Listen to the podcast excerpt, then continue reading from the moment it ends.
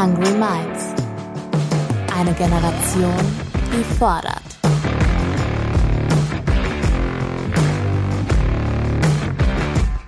Mit und von Ronja Ebeling.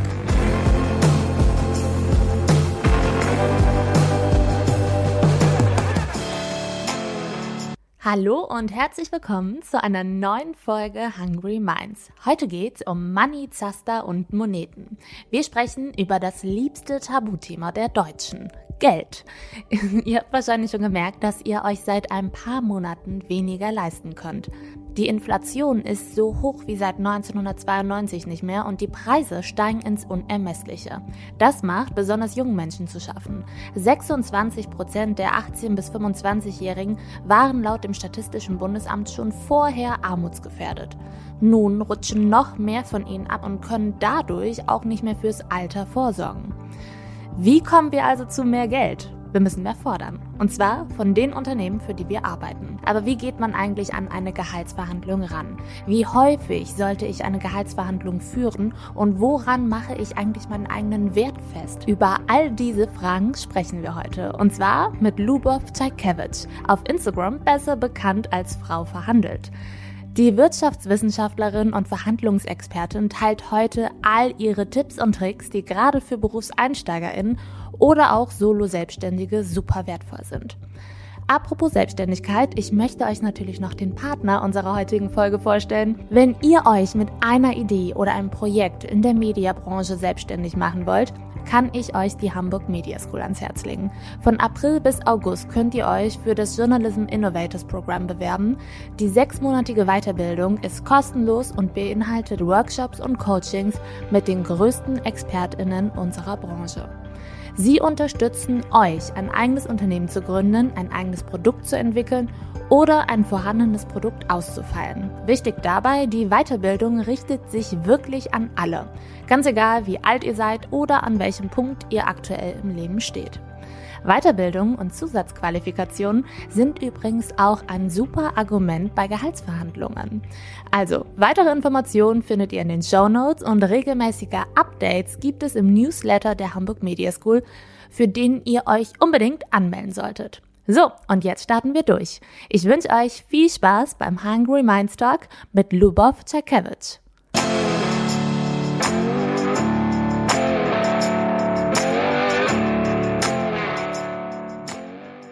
Hallo, liebe Lubov, ich freue mich riesig, dass du heute da bist. Wir sprechen hier heute über Money und Moneten. Ich freue mich auch sehr, hier zu sein. Toll, dass ich dich heute als Expertin am Start habe. Die Gewissheit früherer Generationen, dass es äh, ihre Kinder einmal besser haben werden, gibt es für all jene, die nach 1992 geboren sind, nicht mehr. Das belegen mittlerweile auch Studien. Besonders die Finanzkrise 2008 und die Corona-Pandemie haben die Sprossen auf der Karriereleiter für junge Menschen noch etwas morscher gemacht und das spiegelt sich auch im Gehalt wieder. Obwohl wir teilweise besser ausgebildet sind, verdienen wir nicht mehr als unsere Eltern, haben aber aufgrund der Inflation höhere Ausgaben als sie damals. Das finde ich ziemlich krass. Darüber sprechen wir heute. Du bist Profi, was das Thema Gehaltsverhandlung angeht, warst ja aber nicht immer Profi. Was war denn dein Money-Mindset, sage ich mal, als du ins Berufsleben gestartet bist? Als ich ins Berufsleben gestartet bin, war mein Money Mindset ähm, so, dass eigentlich nie genug Geld da war. Ne? Also ich hatte in der Schule teilweise, weil meine Eltern einfach ähm, das Geld nicht hatten, kein Geld für Klassenfahrten, manchmal auch kein Geld für einen Kinobesuch. Ne? Also das kann man natürlich unterschiedlich auslegen, aber für mich waren das Motivatoren. Ne? Ich habe immer gesagt, okay, wenn ich einmal irgendwie mit der Schule, mit dem Studium fertig bin, dann will ich das entspannter haben. Ne? Dann will ich ähm, mir diese Dinge, die ich mir vielleicht in meiner Kindheit, in meiner Schulzeit nicht leisten konnte, leisten können. Und so habe ich, ich glaube, mit 14 angefangen zu arbeiten, erstmal Zeitungen austragen und zig unterschiedliche Jobs gemacht, im Studium auch. Und ähm, habe einfach viel nebenher gearbeitet, die verschiedensten Dinge ausprobiert. Aber dass Gehälter zum Beispiel verhandelbar sind, das habe ich nicht mal ansatzweise gewusst. Ne? Also es wurde in meinem gesamten Freundeskreis überhaupt nicht über das Thema gesprochen. Und ich habe dann ähm, während des Masterstudiums in der Masterarbeit in einem Unternehmen gearbeitet, im Personalbereich. Und ähm, dann gab es so einen Moment, und das war dann eher ein Zufall, da bin ich vom Mittagessen die Treppe hochgelaufen im Büro gemeinsam mit einer anderen Personalerin. Und sie fragte mich dann, ähm, ob ich mich bei dem Unternehmen bewerben werde, ob ich da mir vorstellen kann zu bleiben. Und ich habe halt mitbekommen, wie die Gehälter so sind und habe gesagt, naja, ganz ehrlich, nach fünf Jahren Studium, so das funktioniert für mich nicht, kann ich mir nicht mehr vorstellen. Und dann sagte sie zu mir, aber Sie wissen schon, dass das alles Verhandlungssache ist. Und ich muss ehrlich sagen, ich hatte überhaupt keine Ahnung, obwohl ich die verschiedensten Jobs gemacht habe, angestellt, selbstständig. Ich habe halt nie ums Geld verhandelt. Ne? Also ich habe immer entweder angenommen oder abgelehnt. Und ich dachte, genau so funktioniert das nach der Ausbildung oder nach dem Studium auch, dass man halt entweder annimmt oder sich was anderes sucht, aber dass Gehälter verhandelbar sind. Schon zum Berufseinstieg war für mich so unglaublicher Aha-Moment, wo ich dachte, Mensch, das ist ja doch möglich. Ja, spannend. Das war dann so ein bisschen für dich der Turning Point. Wir wollen ja heute speziell ja. darüber sprechen, wie es für BerufseinsteigerInnen ist. Viele Leute sagen ja, die Generation Z sei super fordernd. Nimmst du, die ja nicht Teil der Generation Z ist, das denn auch so wahr? Ah, ich finde, das ist total unterschiedlich. Ne? Also ich habe eine Facebook-Gruppe, in der sich jetzt mittlerweile über 12.000 Frauen über das Thema Gehalt austauschen und auch ähm, in meinen Kursen sind Gott sei Dank jetzt immer mehr Berufseinsteigerinnen auch. Ähm, ich habe jetzt auch vor kurzem mit dem Spiegel zu dem Thema Berufseinstieg gesprochen und ich erlebe halt immer wieder, dass gerade Frauen, also zumindest die, die zu mir kommen, halt auch sehr unsicher sind und denken, na ja, Berufseinstieg, ich will erstmal was finden, ich will erstmal was haben. Ähm, kann ich mich denn überhaupt gleichzeitig bei mehreren Firmen bewerben? Also das sind halt die Fragen, die bei mir ankommen. Und ich habe gar nicht so dieses wahnsinnig fordernde, vielleicht ist es auch ein Frauen-Männer-Ding, ich weiß es nicht. Auf jeden Fall ist es halt die Community, die ich erlebe, sondern vielmehr dieses Unsichere, na ja, aber wenn ich da den Job haben kann und wenn ich vorher irgendwie, also sowas erlebe ich halt auch immer wieder, ne, dass ähm, die Mädels vorher ein Praktikum oder Studentenjob da gemacht haben, übernommen werden und es kaum eine Gehaltssteigerung gibt zu Berufseinstieg. Und da möchte ich immer rütteln und sagen, hey, du darfst angemessen bezahlt werden, du hast schon die Vorerfahrung. Es ist viel leichter, dich zu übernehmen. Das heißt, ich erlebe gar nicht so viele fordernde junge Menschen, sondern eher hm, ängstliche junge Menschen, die sich ihres Wertes halt noch nicht bewusst sind und die total unsicher sind ähm, und einfach ja sehr an sich zweifeln und sich fragen, was sie eigentlich können, was sie nicht können.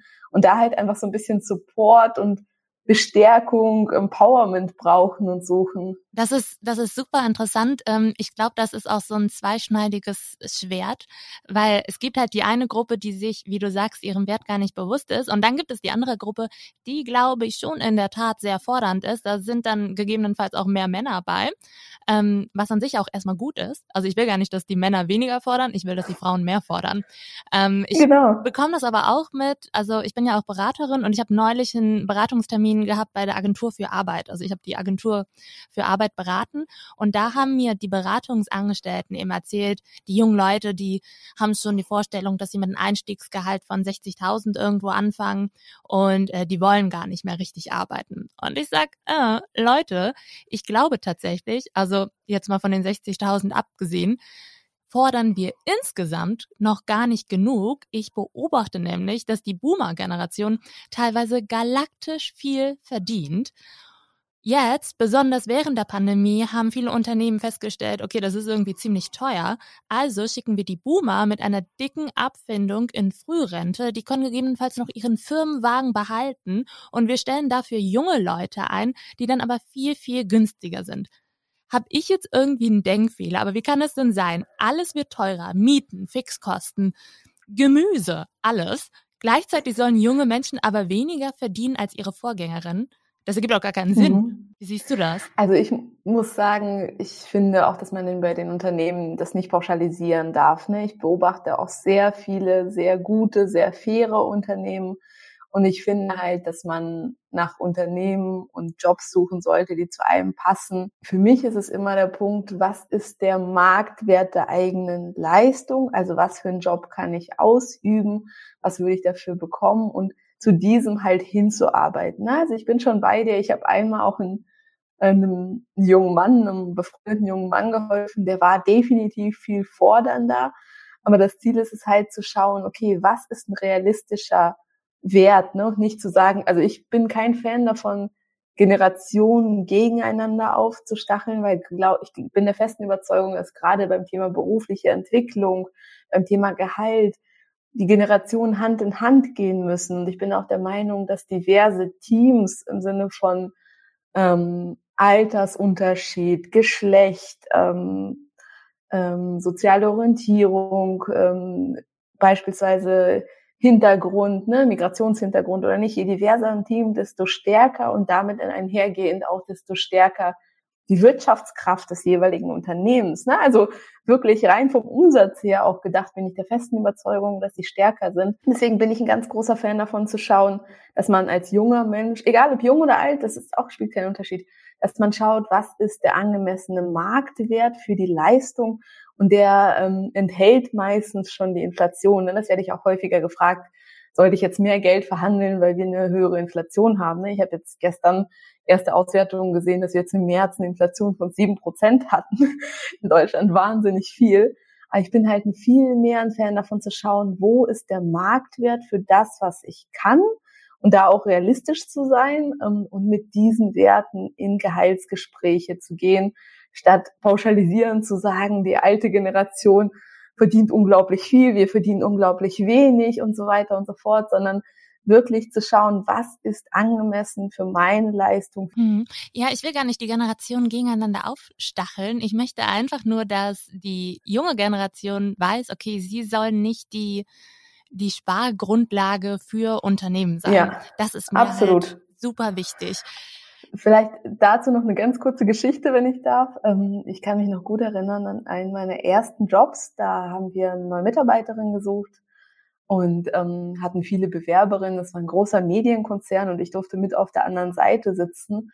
Und da war es dann so, dass diese Bewerberin halt tatsächlich die Hälfte von dem verlangt hat im Bewerbungsgespräch, was wir auf der anderen Seite halt verdient haben und was möglich war in der Firma. Ne? Davor möchte ich halt extrem warnen, ähm, selbst mit viel zu niedrigen Vorstellungen reinzugehen. Das ist genau das, was du sagst, ne? dass es nicht ähm, an der jungen Generation gespart werden soll.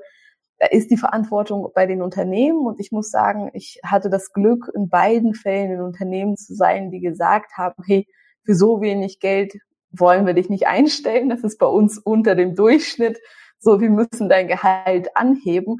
Aber leider sind halt nicht alle Unternehmen so fair. Ne? Das heißt, da gilt es auch an die eigene Verantwortung, nicht einfach mal so ins Gespräch zu gehen und abzuwarten und zu schauen, was so passiert, sondern ähm, sich über den Marktwert zu erkundigen, genauso wie man sich auf eine Prüfung auch vorbereitet. Hm. Wie lege ich denn meinen Marktwert fest? Ist das mhm. dieses, ich google mal oder wie gehe ich daran? Äh, damit fängt es an, würde ich sagen, tatsächlich. Also zu schauen, was ist wirklich die Tätigkeit, was für einen Abschluss habe ich und erstmal zu googeln und da einfach Werte zu recherchieren. Das finde ich mega spannend. Du hast jetzt Abschluss gesagt. Ich habe jetzt zum Beispiel nicht studiert und ich frage mich, mhm. ähm, welche Rolle spielen Abschlüsse heutzutage noch? Das ist eine super spannende Frage. Ich finde, es kommt sehr stark darauf an, wofür man sich bewirbt. Ne? Also bewirbst du dich beispielsweise für den öffentlichen Dienst, ähm, dann ist es so, dass ähm, die Stufen im öffentlichen Dienst, die man beim Einstieg erreichen kann, unter anderem an Abschlüssen gemessen werden. So, bewirbst du dich in der freien Wirtschaft, kommt total darauf an, wie du schaffst von deinen Fähigkeiten, deinen Qualifikationen und Co ähm, zu überzeugen. Ne? Es kommt total drauf an, wenn man sich wieder im Tarif bewirbt, kann es ähm, ähm, eine andere Art von Einstufung sein. Das heißt, es kommt total drauf an, was für einen Job ich plane und was für einen Lebenslauf ich mir wünsche. Mhm. Genau, also ich finde, ich will auch da dazu ermutigen, ähm, unabhängig vom Abschluss einfach nach dem angemessenen Marktwert und Gehalt zu schauen Weil es kommt ja immer darauf an, was man machen will. Ne? Ich kann mich noch gut erinnern, ich habe im Studium noch einen Schulfreund getroffen, irgendwie mal zufällig auf der Straße. Und gesagt, ah, was machst denn du beruflich? Und so, ja, ich habe meine eigene Firma und einen Handwerksbetrieb mit zehn Mitarbeitern. Und dann dachte ich so, okay, und ich bin im dritten Semester, so du bist so viel weiter in deiner Entwicklung, als ich das jetzt in dem Moment bin. Das heißt, ich bin auch der festen Überzeugung, dass ein klassischer Abschluss nicht ähm, direkt korreliert damit, wie man für einen Job geeignet ist. Genau. Aber beim Thema Marktwert, um da nochmal zurückzukommen, also ich würde erstmal ähm, die klassischen Plattformen nutzen, zum Beispiel Gehalt.de, Kununu. Ähm, womit ich sehr gute Erfahrungen gemacht habe, ist es äh, Glassdoor. Bei Glassdoor kann man wirklich für die jeweilige Stadt, für das jeweilige Unternehmen nach Gehältern suchen. Da gibt es meistens sehr, sehr gute Werte, so zumindest für ähm, Deutschland. Genau, das wäre so die erste Grundlage. Und dann schaut man, okay, bewerbe ich mich jetzt gerade ähm, für ein Unternehmen, das tarifgebunden ist? Bewerbe ich mich gerade für eine Institution im öffentlichen Dienst? Sich dann die Tarifverträge mal so richtig durchzulesen. Das machen leider die wenigsten. Und zu schauen, okay, ähm, wie viel Berufserfahrung brauche ich zum Beispiel, um in Stufe XY, Entgeltgruppe XY zu starten. Und dann kann man sich ja überlegen, was habe ich in meinem Leben bisher gemacht als Praktikum, Werkstudentenjob, Freiwilligenjahr und so weiter, was ich ähm, anrechnen lassen könnte oder zumindest versuchen könnte, anrechnen zu lassen beim Berufseinstieg. Na, also da sich wirklich Gedanken zu machen. Und mein bester Tipp, da geht es nochmal um die Zusammenarbeit der Generationen ähm, ist sich, ich nenne das immer Gehaltsvorbilder zu suchen. Also Menschen, die schon in der Branche sind, die erfolgreich sind, die auch zu den eigenen Werten passen und so. Ja, sie, äh, sich diese Menschen als so eine Art Mentoren zu suchen und die einfach zu fragen, hey, was denkst du, ist denn üblich? Sollte ich irgendwie eine Fortbildung machen? Manchmal kann man auch einen Online-Kurs zum Beispiel machen, äh, um die letzte, das letzte i-Tüpfelchen an Skills noch schnell über den Sommer oder sowas aufzubauen. Ne? Und diese Menschen halt wirklich zu fragen, was ist realistisch, in welchem Unternehmen gibt es vielleicht mehr Gehalt, kannst du mir vielleicht ähm, eine Intro machen, die so jemanden vorstellen, der da schon arbeitet. Ne? Also da wirklich proaktiv nach Menschen zu suchen, die einem helfen können, diesen Weg zu ebnen. Mhm. Das ist ein super wichtiger Punkt. Ich bin ja großer Fan von Vorbildern. Also ich äh, ja. halte da den Austausch für un unglaublich wichtig. Ein total guter Punkt. Angenommen, ich gehe jetzt in einen Bewerbungsprozess äh, und ich bin mhm. da schon mhm. relativ weit und ich weiß, wir sprechen jetzt über das Geld und ich habe mich darüber informiert, was mein Marktwert ist. Und wir sitzen mhm. uns jetzt gegenüber. Sag ich meine Wunschsumme dann zuerst oder der potenzielle Arbeitgeber? Du. Ja, okay, da, weil das wusste ja. ich nie. Da war, war, ich mir immer so unsicher. Ja, weil die erste Person, die ähm, das Gehalt nennt, bestimmt halt den Ablauf des Gesprächs. Ne? Und es ist einfach die Ziele der Personaler oder Arbeitgeber sind einfach widersprüchlich zu den Bewerberzielen. Ne? Die Personaler versuchen einfach die bestmöglichen Bewerber zu dem geringsten Budget zu bekommen und das Ziel der Bewerber ist halt natürlich das möglichst hohe Budget herauszukriegen. Das heißt, das darf man auch nicht so persönlich oder persönlich nehmen oder gemein finden, sondern es geht vielmehr darum, da strategisch klug vorzugehen. Häufig muss man ja auch schon in den Bewerbungsunterlagen, gerade bei der ersten Bewerbung, das, die Gehaltsvorstellungen angeben. Und dann wird sich das weitere Gespräch dann um das Gehalt drehen. Wichtig ist aber dabei, dass man nicht unter Wert liegt. Ne? Also dass einem genau das nicht passiert, was ich vorhin beschrieben habe, dass man die Zahl selbst nennt, die aber irgendwie bei der Hälfte von dem liegt, was das Gegenüber eigentlich für die Stelle angedacht hat. Ne? Das nennt man auch Ankerstrategie, dass man zuerst halt den Anker setzt. Und da kann man zum Beispiel auch mit anderen großen Zahlen hantieren. Zum Beispiel sagen, je nachdem, was man in Studentenjobs gemacht hat, ne, ich habe schon etliche hundert, weiß ich nicht, bei mir war es so, dass ich zum Beispiel ähm, Promotion-Jobs gemacht habe und etliche hundert Unternehmen da betreut habe, was auch immer, um da so ein bisschen ähm, die Zahl zu untermauern mit anderen großen Zahlen, rein psychologisch. Aber die Person, die die erste Zahl nennt, bestimmt den Anker für das Gespräch und um diese Zahl wird sich dann später alles auch drehen. Das ist spannend. Ich habe mal äh, gehört, und du kannst jetzt mal sagen, ob das Bullshit ist, dass man eine krumme Zahl sagen soll. Aus meiner Sicht Quatsch, ja. Ich würde halt schauen, dass ich ins Gespräch gehe mit der höchstmöglichen realistischen Zahl. Ne? Dass das Gegenüber schon noch so ein bisschen Spielraum hat und dann kann man ja auch noch über weitere Dinge verhandeln. Ne? Also wenn du jetzt zum Beispiel sagst, ah ja, ich ähm, finde 65.000 für diese Stelle und meine Erfahrung angemessen und äh, der Recruiter oder die Recruiterin sagt dann so, ah, wir haben aber insgesamt maximal 57, dann kannst du halt sagen, na ja, sind jetzt aber schon irgendwie ähm, 8.000 Euro weniger, können Sie mir da nicht ein bisschen entgegenkommen? Und dann sagen sie, ja, vielleicht 60. Und dann sagst du, naja, immer noch 5000 Euro Differenz. Was können sie mir denn noch anbieten? Ne? Und dann kann man über so Punkte sprechen wie Urlaubstage, Weiterbildung ähm, und so weiter und so fort. Also wir haben bei mir im Kurs, glaube 59 Punkte außer Gehalt. Da gibt's ähm, so viele Möglichkeiten, die man noch besprechen kann, ähm, dass es wirklich aus meiner Sicht wichtig ist, da nicht zu niedrig einzusteigen und sich diese Zahl gut vorher zu überlegen. Hm, was auch noch ein wichtiger Punkt ist, eine Tantiemenvereinbarung. Das heißt, eine ja. gemeinsame Zielsetzung, okay, wenn ich die und die Punkte erreichte, äh, erreiche, die wir vorher gemeinsam festlegen, dann bekomme ich einen Bonus. Ja, ähm, genau, und ich genau, glaube, genau. da das wissen auch super viele BerufseinsteigerInnen nicht, dass es eben diese Möglichkeit gibt. Ähm, wie gehe ich denn im Gehaltsgespräch damit um, wenn diese Zahlen super weit auseinander liegen und die andere mhm. Person mhm. sich aber nicht bewegen will? Also grundsätzlich empfehle ich, ähm, sich super detailliert auf so ein Gespräch vorzubereiten. Ich habe ein kostenfreies Training, was wir vielleicht gern verlinken können, wenn du magst. Das machen wir auf jeden ähm, Fall in den Show Notes. Genau wo es ähm, fünf Schritte gibt für die perfekte Vorbereitung. Und der vierte Schritt davon ist dann die drei, ähm, ist die Detailvorbereitung an sich und ein Teilschritt davon ist die sogenannten drei magischen Zahlen zu bestimmen, so nenne ich sie. Das heißt, die Juhu-Zahl, über die wir gerade gesprochen haben, die Mindestgrenze, wo ich sage, okay, darunter fange ich nicht an, da suche ich weiter.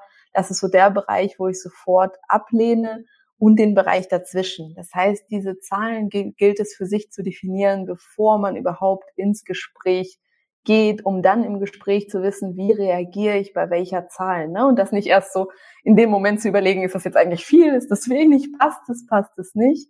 Das heißt, ich würde je nachdem, wo die Zahl der anderen Person liegt, reagieren. Ne? Wenn beispielsweise der Marktwert jetzt 55.000 ist und mir werden 25 vorgeschlagen, passiert, habe ich mal, habe ich gehört, leider ist nichts, was nicht möglich ist. Dann sage ich halt, Moment mal, das kommt für mich nicht in Frage, weil vielleicht 45 oder so meine Mindestgrenze waren. Ähm, Sie können sich gerne bei mir melden, wenn Sie mehr Budget zur Verfügung haben. Wenn der Betrag aber irgendwie bei 50 liegt, dann weiß ich, das liegt zwischen diesen beiden Zahlen, wo wir nochmal diskutieren sollten, wo ich dann nochmal nachfrage, so hey, meine Gehaltsvorstellung liegt aber eigentlich bei 55. Wo können Sie mir da noch entgegenkommen? Können, ne, können Sie da nicht ein bisschen mehr machen? Und man muss auch beim Gespräch nicht sofort zu oder absagen. Das finde ich auch ganz, ganz wichtig. Ne? Man kann halt sagen, man will sich das über Nacht nochmal überlegen. Und so ein Gespräch ist ja auch, sollte auf Augenhöhe stattfinden. Das heißt, man kann auch das Gegenüber, den Personaler, die Personalerin oder den Arbeitgeber ähm, nochmal dazu auffordern, auch selbst nochmal zu überlegen ne? und zu sagen, hey, ich muss mir das überlegen, das ist jetzt schon viel weniger, als ich gedacht habe. Und vielleicht können Sie sich ja auch Gedanken machen, ähm, wie Sie mir entgegenkommen können. Und dann sprechen wir morgen nochmal oder in drei Tagen, je nachdem, was die eigene Zielsetzung ist und wie gut auch ein potenzieller Plan B ist. Ne? Wir haben im Kurs zum Beispiel Frauen, die sich dann bei fünf Arbeitgebern gleichzeitig bewerben, um einfach zu schauen, was ist möglich und da ist natürlich die Verhandlungsposition, wenn man überall eingeladen wird, eine bessere, als wenn man jetzt genau auf diesen einen Job angewiesen ist. Das ist dann auch äh, ganz passend zu einer Frage, die ich mal gelesen habe und super gut fand. Die lautet, bin ich bereit, den Tisch zu verlassen, wenn mein Limit ja. erreicht ist? Und ja. ähm, ich glaube, wenn man sich die Frage vor einem, einer Gehaltsverhandlung einmal stellt, dann dann weiß man ganz genau, okay, mit welchem Mindset geht da jetzt gehe ich da jetzt rein? Wie sehr kann ich pokern? Übers Pokern sprechen wir gleich nochmal. Aber vorher wollte ich dich einmal fragen, angenommen, ich habe jetzt schon einen Job und ich hätte gerne eine Gehaltsanpassung. Mhm. Wie häufig findet so ja. ein Gespräch eigentlich? Sehr gute äh, Formulierung. Viel besser, viel besser als Gehaltserhöhung, auf jeden Fall. Die Gehaltsanpassung symbolisiert halt, dass man schon in Vorleistung gegangen ist und dass man schon die entsprechende Leistung erbringt. Die Gehaltserhöhung ist etwas, ne, da muss ich vielleicht noch drauf hinarbeiten. Das heißt, ich würde auch definitiv empfehlen, das Gehaltsanpassung, genauso wie du es gerade gemacht hast, zu bezeichnen und nicht Gehaltserhöhung. Das war Zufall, dass ich es so genannt habe. Das war nicht wissentlich. wie häufig findet denn so eine Gehaltsanpassung statt und wie starte ich so ein Gespräch? Also wie formuliere ich meiner vorgesetzten Person so, wir müssen jetzt mal über Geld sprechen? Genau, also wie häufig findet sowas statt? Ähm, meiner Erfahrung nach kann es immer dann stattfinden, wenn die aktuelle Bezahlung und der Marktwert der eigenen Tätigkeit nicht übereinstimmt. Bedeutet, wenn man jetzt die Marktwertermittlung zum ersten Mal macht, und ich habe ja nicht nur junge Kunden, sondern teilweise auch Frauen, die irgendwie sieben oder zehn Jahre in der Firma arbeiten, die sich extrem weiterentwickelt haben, irgendwie 50 Weiterbildungen gemacht haben, aber zum ersten Mal jetzt feststellen, okay, mein Marktwert hat sich ja erhöht, wir haben aber noch nie über das Gehalt gesprochen und dann merken, okay, ich liege jetzt 50 Prozent unter dem, was ich eigentlich verdienen sollte. Das heißt, da kann man das Gespräch suchen. Bei mir war es so, als ich in meinen ersten Job eingestiegen bin nach dem Studium, ähm, das war damals in Teilzeit, weil ich auch noch eine Weiterbildung gemacht habe, habe ich zum ersten Mal nach drei Monaten verhandelt, weil ich festgestellt habe, dass ich halt viel mehr ins Unternehmen bringe, als ich, ich ursprünglich gedacht habe und auch mein Chef. Ne? Das war so beidseitig. Das heißt, da habe ich nach drei Monaten schon das Gespräch gesucht. Aber mindestens einmal im Jahr sollte man proaktiv das Gespräch suchen. In manchen Unternehmen ist es sowieso schon gegeben, aber falls es nicht gegeben ist, auf keinen Fall darauf warten, dass es gegenüber auf einen zukommt, sondern selbst proaktiv das Gespräch suchen. Und wie würde ich das machen? Also ich finde es ganz, ganz wichtig, dass beide Parteien wirklich die Ruhe und die Zeit für dieses Gespräch haben. Ne? Sprich, ich würde zum Beispiel eine E-Mail schreiben und sagen, ich ähm, würde mich gerne über meine Entwicklung inklusive meiner Gehaltsentwicklung ähm, unterhalten. Das sind die drei Termine, die ich dafür vorschlagen kann, welcher Termin passt denn. Ne? Also nicht fragen ja oder nein, sondern welcher Termin konkret passt. Ne? Also dem Gegenüber auch keine Ausweichmöglichkeit zu geben. Ich kann mich noch gut dran erinnern, bei mir war es nämlich damals so, als ich nach drei Monaten verhandelt habe, dass mein Chef mir irgendwie fünfmal versucht hat auszuweichen. Irgendwas war immer. Und das kann passieren und da halt einfach, ja, einfach dranbleiben. Ne? Also ich finde, wir sind bei Projekten ja auch so, wenn wir eine Deadline haben, dann tun wir alles dafür, um diese Deadline einzuhalten. Aber wenn es ums eigene Gehalt geht, dann ist man so, ah ja, ist ja okay, wenn es ein halbes Jahr, Jahr länger dauert. Aber das hat halt so viele Auswirkungen auf die eigene Rente, auf ähm, das Vermögen, was man aufbauen kann, auf die persönliche Freiheit. Das heißt, ich finde es ganz, ganz wichtig, wirklich die eigene Gehaltsentwicklung als Prio-Projekt zu betrachten. Ich habe natürlich auch ähm, vermeintliche Totschlagsätze aus der Community ja. mitgebracht. Und zwar habe ich vorher bei Instagram mal gefragt, hey, was habt ihr denn schon so zu hören bekommen, als ihr eigentlich eine Gehaltsanpassung haben wolltet?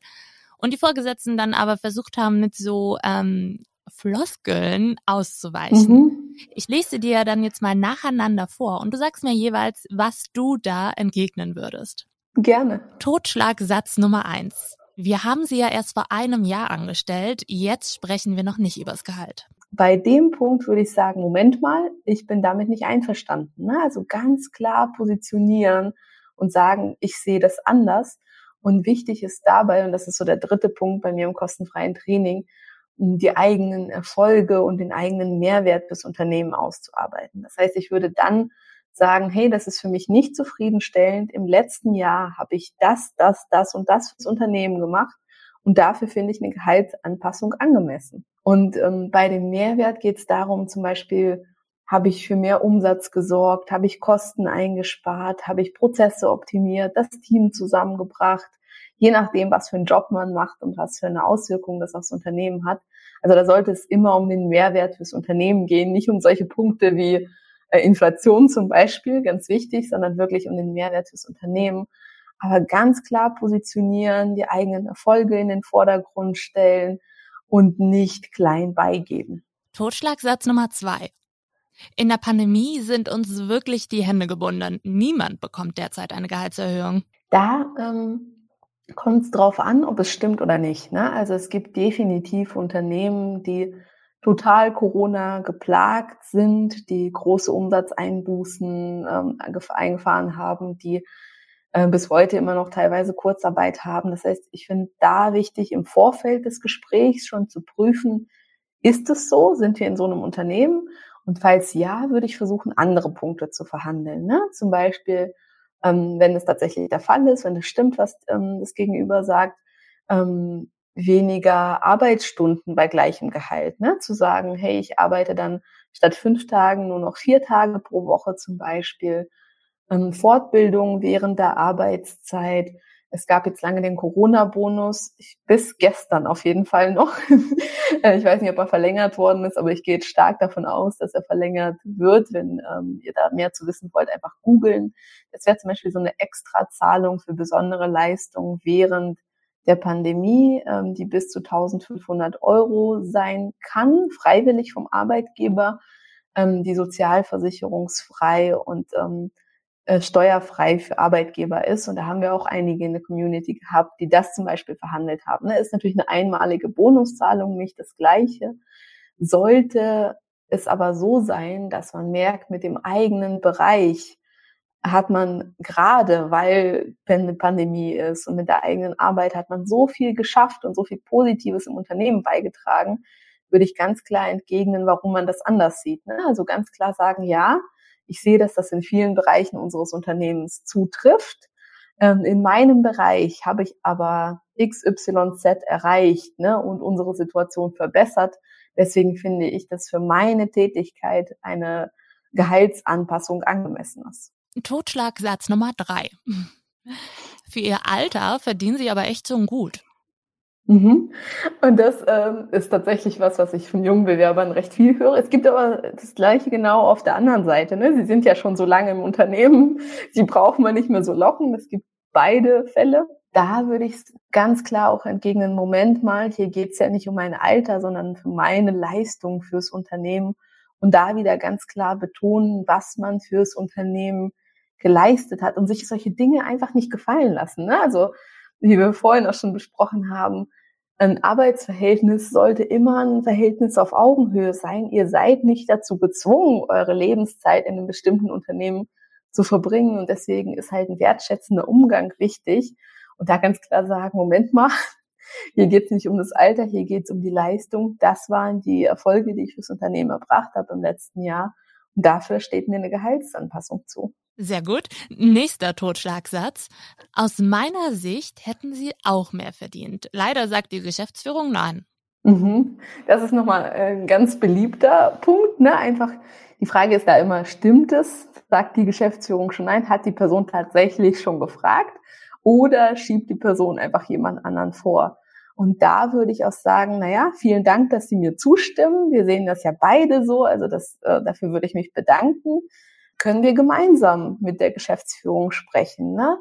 Welche Argumente braucht die Geschäftsführung noch? Also was ich auch empfehlen kann, ist zum Beispiel diese Erfolge, die man ähm, vorzuweisen hat aus dem letzten Jahr, als Präsentation, als Flyer, als ähm, PDF, was auch immer im eigenen Unternehmen am besten ankommt. Das hängt ja so ein bisschen von der Branche ab, zusammenzustellen und das zum Beispiel auch der Führungskraft halt mitzugeben, um die nächsthöhere Ebene zu überzeugen oder ganz klar auch zu sagen, hey, können wir uns zusammen an den Tisch setzen? Ich würde darüber gerne nochmal sprechen.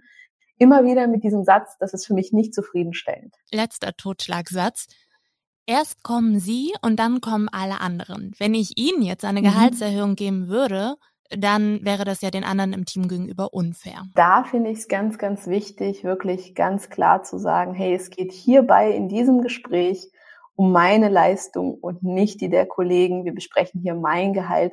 Also auf keinen Fall anfangen, sich mit den Kollegen zu vergleichen. Meiner Erfahrung nach kann das nur schiefgehen. Also du sagst, man soll sich im, im Gespräch nicht mit anderen Teammitgliedern vergleichen.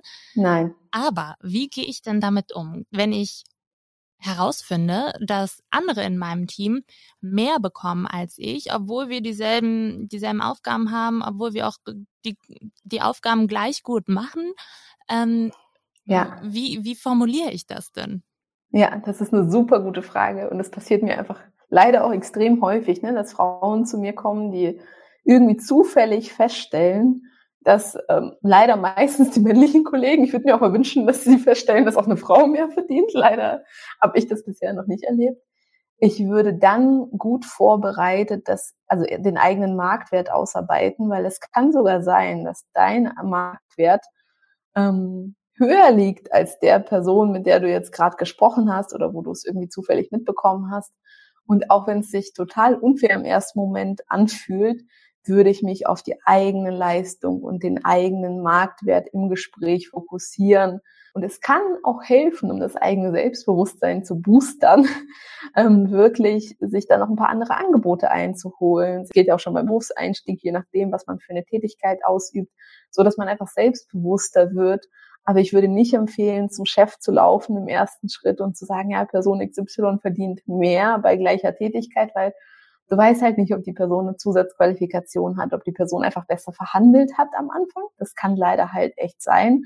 Und ähm, das, wie gesagt, ist, wir leben in einer freien Wirtschaft. Das heißt, wenn eine Person weniger verlangt, kann es sein, dass die Person weniger bekommt, ohne dass, dass der Vorgesetzte unfair meint. Äh, das wird dann auch sehr, sehr schnell emotional, aber ich glaube auch, es ist dann wichtig, irgendwie einen kühlen ja. Kopf zu behalten. Äh, eine andere Followerin, Follower, eine andere Frau hat mir geschrieben, dass ähm, sie häufig auch, ähm, apropos Emotionen, das Problem hat, dass sie sich dem Arbeitgeber oder der Arbeitgeberin zu sehr viel Dankbarkeit verpflichtet fühlt, weil sie mag sie ja einfach ja. sehr und deswegen will sie nicht so fordern. Was hilft denn da? Es ist so ein typisches Frauending, ne? Also ich erlebe das ähm, ganz häufig, dass gerade Frauen irgendwie so dankbar sind, nicht unverschämt sein wollen, die Beziehung mit dem Gegenüber nicht verschlechtern wollen und deswegen das Gehalt nicht besprechen. Und das ist so ein absoluter Trugschluss, weil aus meiner Sicht ist es überhaupt nicht widersprüchlich. Ne? Viele denken, also irgendwie ist das in den Köpfen so verankert, dass sie denken so, hey, wenn ich das Gehalt verhandle, dann muss ich mich total fordernd verhalten und irgendwie so die Ellenbogen auspacken und ich sage mal in Anführungsstrichen so dreist sein. Und das ist überhaupt nicht der Fall. Ne? Das Ziel in einer guten Gehaltsverhandlung ist, ähm, herauszuarbeiten, wie man eine Win-Win-Situation schafft. Also was für Vorteile, Mehrwerte, Erfolge bringt man dem Unternehmen und dann zu sagen, hey, dafür möchte ich dieses und dieses äh, und jenes Gehalt. Und dass auch das Gegenüber in so einem Gespräch dann selbst, wenn die Person dann weggeht und denkt, naja, das war jetzt ein bisschen mehr Budget, als ich eigentlich geplant habe, dass die Person ganz genau weiß, warum lohnt es sich, in die Mitarbeiterinnen und Mitarbeiter zu investieren. Das heißt, Verhandlungsgespräche müssen gar nicht so böse ablaufen und auch nicht alle Vorgesetzten kommen mit solchen Totschlagargumenten. Das finde ich auch ganz, ganz wichtig. Ne? Es funktioniert in vielen Fällen, oder es gibt viele Fälle, wo die Frauen einfach nach mehr Gehalt fragen, wo die Vorgesetzten es eigentlich schon längst erwartet haben und selbst auch wissen, dass mehr drin ist und mehr möglich ist. Das heißt, so ein Gespräch kann ein absolut nettes Win-Win-Gespräch sein, wenn man sich gut vorbereitet. Und ich finde, gerade wir Frauen ähm, haben häufig ähm, sehr viele empathische Fähigkeiten. Also wir haben die Möglichkeit, uns gut ins Gegenüber einzuarbeiten. Und das würde ich auch empfehlen, das ist auch einer der Schritte in meinem kostenfreien Training, zu schauen, wer ist das Gegenüber, was sind die Ziele der Person und wie schaffe ich es mit meinen Wünschen und Forderungen auf die Ziele der Person einzuzahlen, so dass wir beide davon profitieren. Also es geht um ein Miteinander und nicht ein Gegeneinander. Und ich glaube, wenn man sich dessen bewusst wird, ne, dass man die vorgesetzte Person noch besser unterstützt, noch mehr auf die Ziele einzahlt, ähm, ist dieser Punkt von Unverschämtheit oder Undankbarkeit nicht da. Wichtiger Punkt. Du hast eben gesagt, ähm, Gehaltsverhandlungen werden mit Dreistigkeit assoziiert.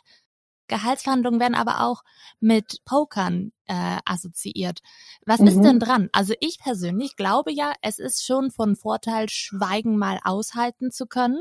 So, sich dann nicht ja. direkt äh, zu denken, oh mein Gott, ich krieg keine Luft mehr, sondern wirklich auch dem Gegenüber einfach mal in die Augen zu gucken und mal ein paar Sekunden nichts zu sagen und abzuwarten. Aber wie sehr kann oder sollte ich denn auch mal pokern bei Gehaltsverhandlungen? Oder schieße ich mir mhm. damit auch ins eigene Bein? Ähm, das sind hier zwei unterschiedliche Punkte. Ne? Also das Thema Schweigen aushalten ist so unglaublich kraftvoll und wichtig. Ähm, Riesentipp und auch Riesenempfehlung.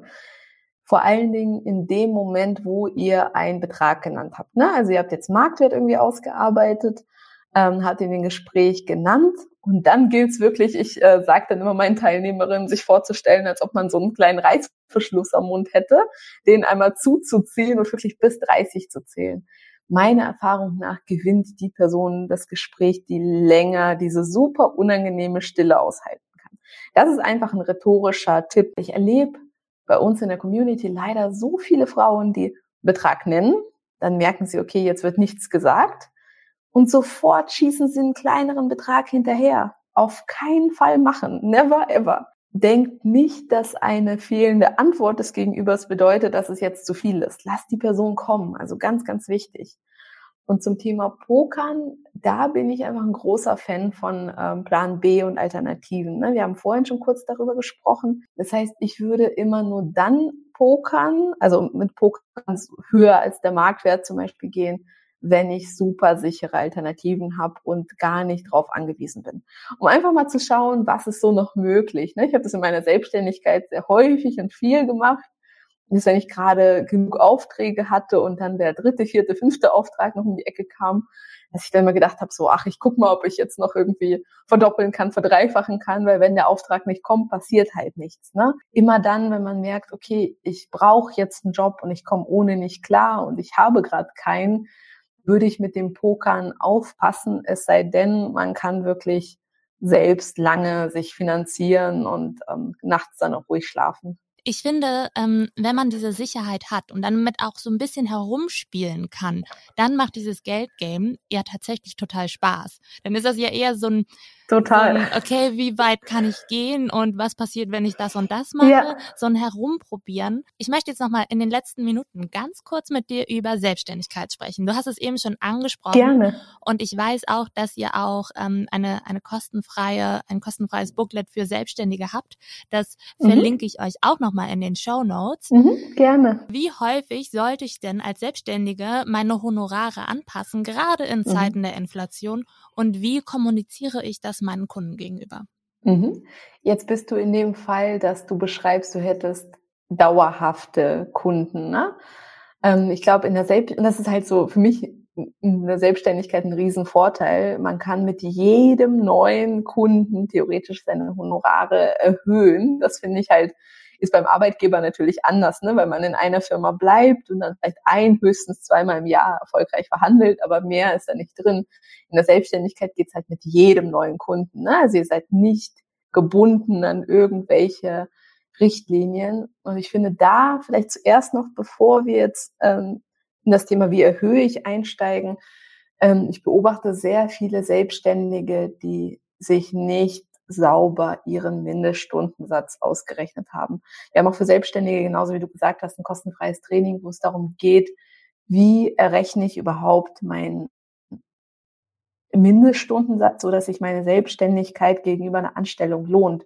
Weil in der Selbstständigkeit, so viele Freiheiten, wie wir auch haben, ähm, haben wir keine Urlaubstage, keine bezahlten Arbeitsmittel, ähm, und ganz, ganz viele weitere Punkte nicht, die Angestellte eigentlich haben. Das heißt, wenn man sich das mal ausrechnet, wir haben das zum Beispiel als Beispiel mit dem Beruf der Projektmanagerin gemacht, ne?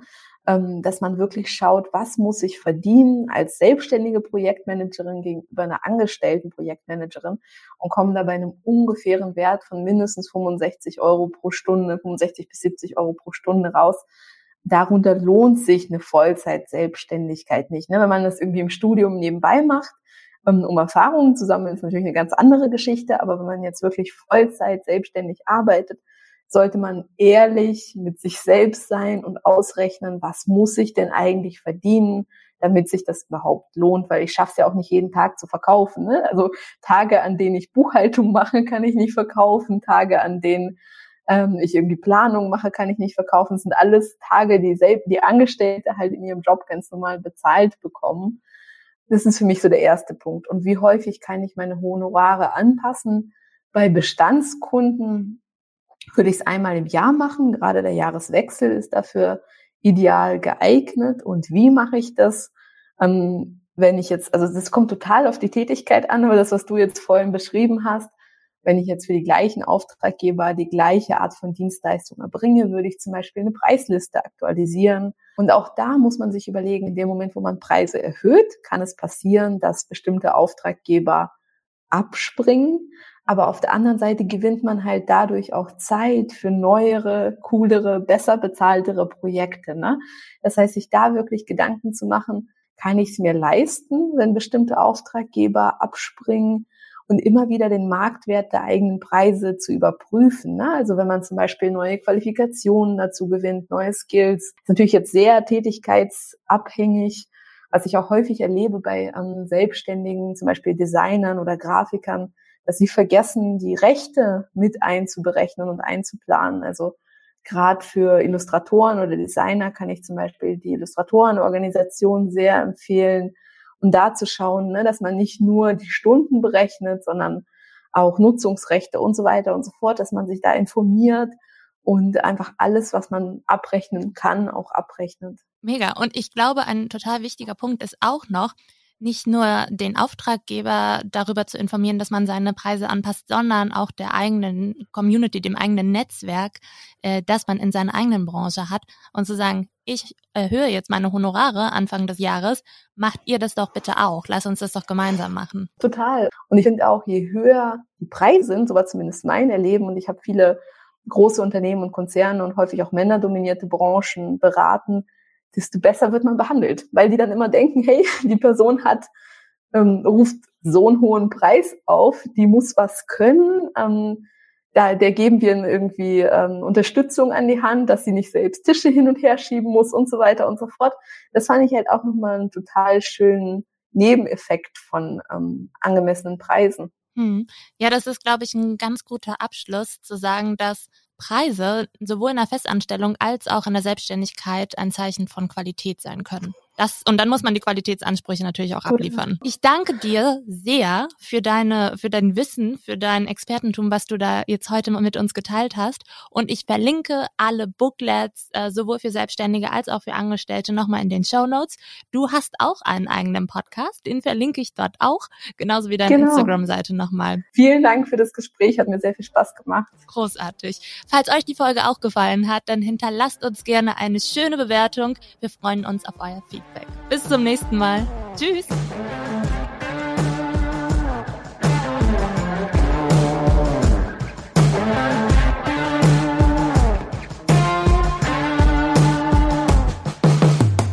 Stay hungry.